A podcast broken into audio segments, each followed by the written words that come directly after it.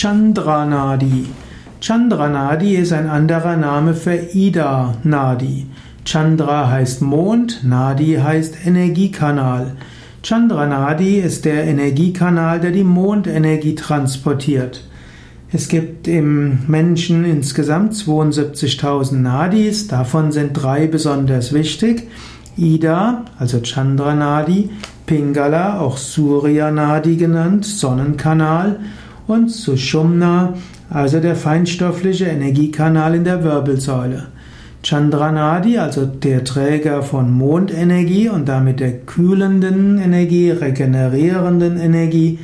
Chandra ist die entspannende Energie, das Aufnehmen, der Segen, das nach unten fließende.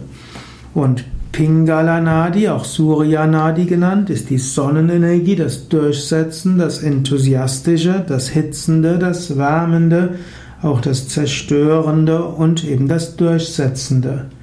Chandranadi beginnt an dem linken Nasenloch, beherrscht die rechte Hirnhemisphäre und die linke Körperhälfte und hat den anderen Anfang oder das andere Ende im Muladhara Chakra im Beckenbodenbereich.